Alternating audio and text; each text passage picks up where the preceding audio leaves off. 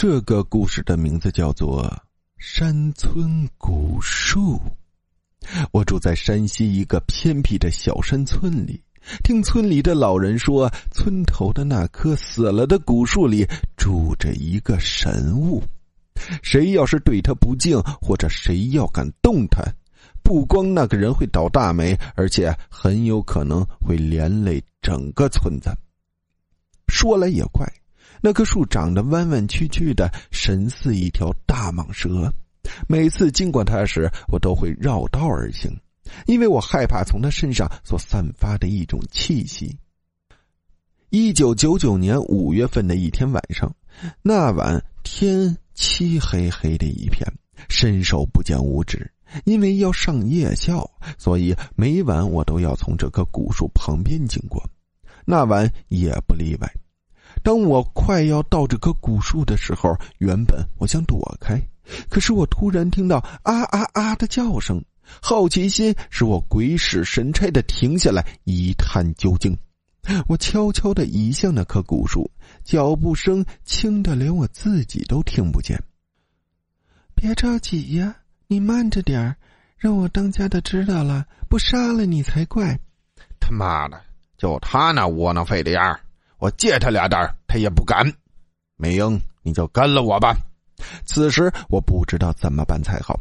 我一扭头，竟看到两只发光的眼睛狠狠的盯着古树的树洞里的一男一女，那眼神充满了愤怒。我撒腿便跑回了家中。我原本以为这件事会一辈子藏在我的心中，可是第二天一大早。美英和大壮死在古树的树洞里的消息就传遍了整个村子。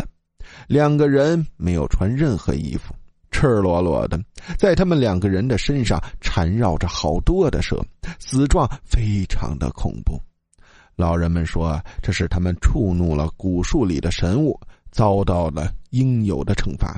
大伙儿谁也没有提报警的事儿，因为村里人都相信这古树里确实住着神物。美英的丈夫王军把美英抱到地里，随便挖了个坑便埋了，而大壮的尸体就放在古树洞里，谁也没有去理会。原本以为事情就这么结束了，不料在第三天，大壮的老婆死在了自己的家里，同样身上缠满了蛇。村里的人都害怕起来。一个年过一百的老人对村里人说：“他们不知廉耻的行为把神物惹怒了，神物要毁掉我们的村子，大家都快逃命去吧！”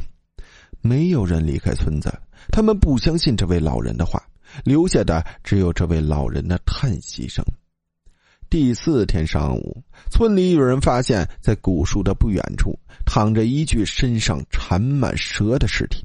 等大伙都赶来，发现这竟然是那位年过一百的老人。下一个死的人会是谁呢？大家心中充满了惊慌和恐惧。此时，在人群中的王军的脸上不经意间闪过一丝阴险的笑容。我直直的看着他，却发现他也正好看着我。故事到这里呢，就结束了。感谢大家的收听。